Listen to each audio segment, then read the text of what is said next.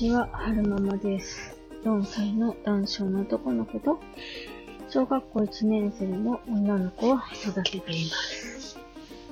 今日は2022年4月17日月曜日の帰りに撮ってます。えっとですね、今日は、愚痴ですよ。愚痴、愚痴、愚痴です。愚痴です。えー、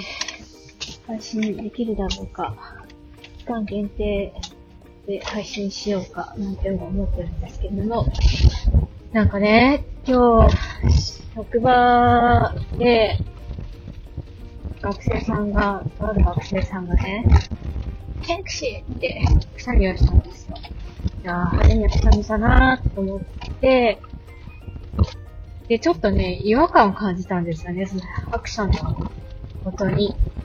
マスクしてたら、マスク越しのハクションじゃないですか。マスクしてないようなハクションだったなと思って、その子の方バッて見たら、耳のところにね、マスクの線が見えないんですよ。あれ？と思って。あれ？この子マスクしてないと思って。で、その子がね、から秋田に入ってるかはわからないんですけれども、まあ、秋田県民じゃない子はた、ことは確かなんです。確か、北海道出身の子だったかな。まあ、年末はね、実家に帰ってたと思うんですよね。で、なんか、くしゃみぐらいでって思うと思うんですけれども、このご時世、マスクなしでくしゃみはないぜと思って、思って、しかも実験室、まあ、いろんな、フリーターとか、冷蔵庫とか、いろんな機械があって、あの、めっちゃ暑いんですよね。三私がああいるところだけでも30度ぐらいあって、で、すごい乾燥してるんですよ。乾燥してるところにくしゃみなんかしちゃったらもう絶対飛ぶじゃーんと思って、やだなって思ってたんです。まあ全然気のせいだと思うんですけど、なんかさっきから喉がイガイガするし。多分ね、まあ実験室が乾燥してたから、イガイガしてるのかなとは思うんですけれども、今日は帰ったらちょっと喉をね、いたわってあげたいなと思います。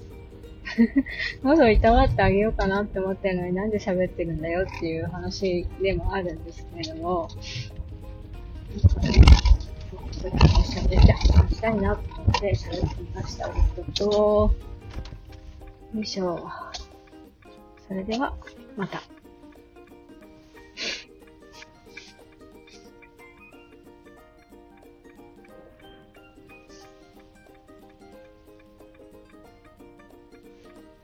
なんか、余談なんですが、余談なんですか？えー、っと、なんか阪神、阪神淡路大震災から、えー、っと、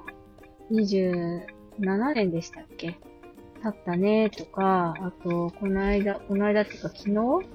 あの、太平洋沖の海底火山の爆発で、あの、すごい大規模な火災だったか。ら、ん？火山？ん？すごい大規模な爆発だったから、気候変動があるかもしれないよ。そういえば、昔、なんだっけ、ひなつぼ？なんとか火山が噴火した時に、えー、なんかその噴火の時に舞い上がった粒子の影響で、えー、っと、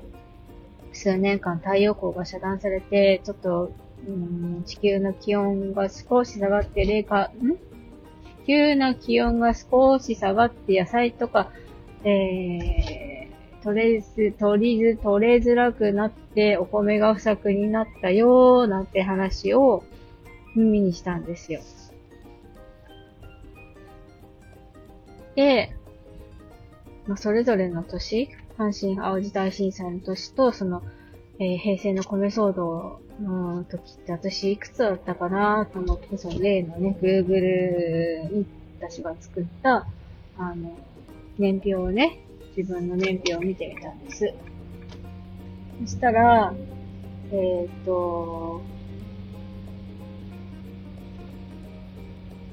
阪神淡路大震災が16歳で、米騒動の方が、あれ、いくつだったかな ?2 年ぐらい前なんですね。確かだから、14ぐらい ?14 か15ぐらい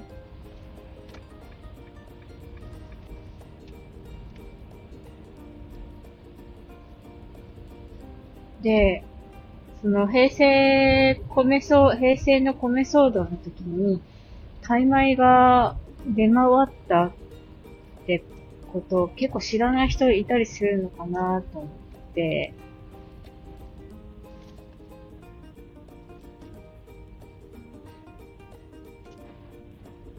なんかね、うっすらの記憶なんですけど、お米がすごく高くなったとか、店頭に出なくなったとか、なんだかで、で、その、普通の日本米とタイ米のブレンド米が、なんか、店頭に並んでたっていう記憶はあるんですよね。で、それを食べたのか、外食した時にタイ米だったのかはちょっと記憶が定かじゃないんですけれども、でもなんか美味しくなかったっていう記憶はうっすら残ってるんですよね。で、うちの実家はどうしたかっていうと結局、なんか、確かおじいちゃん家からお米もらってきたような気がするんですよね。おじいちゃん家で確か、えー、頼んでお米作ってもらってたはずだから、多分その米かなんかをもらってきたんじゃないかななんていう記憶があります。一方、阪神淡路大震災の時は、うん、なんか、テレビで見てて、その、なんだろうな、画面上っていうか、あの、街がね、その、火の海に覆われてる様がニュースで流れてて、流れてたり、あと、高速道路なんですかね、あの、大きい橋みたいなのが、なぎ倒されてる光景を見て、なんか、その、すごく異様だなって思った記憶があります。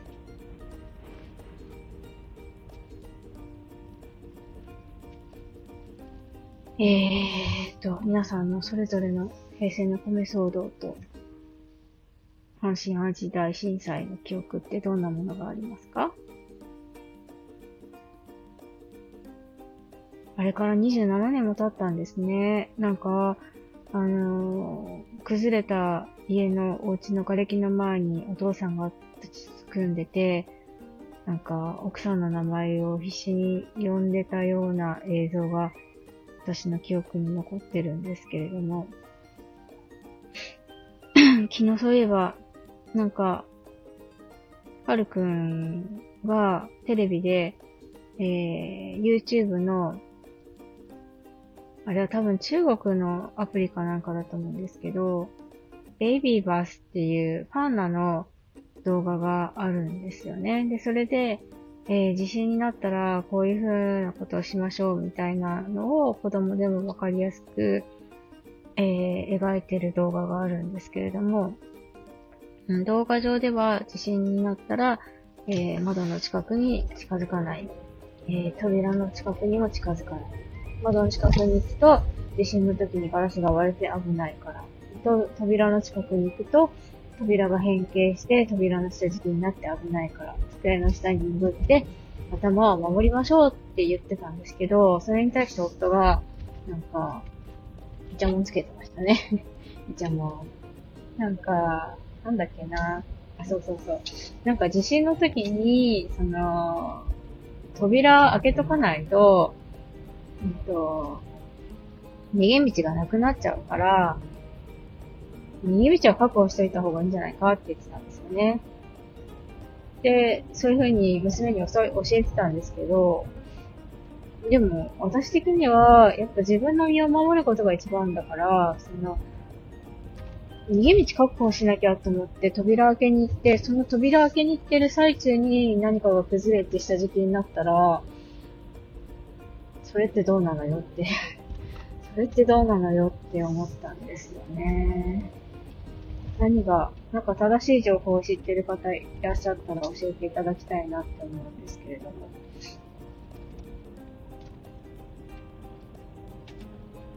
どうなんでしょう。やっぱ、どうなんだろうな。でもやっぱり一番最初にやるべきは、ね、机の下に潜って頭を守るなんじゃないのかななんて思うんですけど、違うのかなどうなんだろう。